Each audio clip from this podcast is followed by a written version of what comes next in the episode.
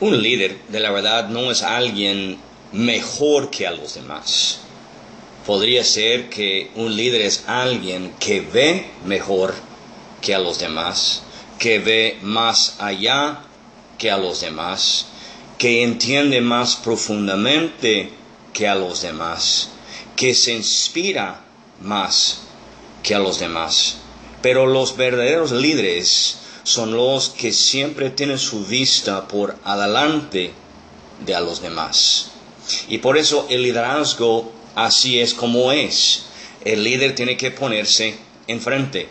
No tanto enfrente que está caminando solo, sino llevando con él o con ella gente que quieren mejorar a sus vidas conforme los principios y las cualidades que aquel líder tiene en su vida.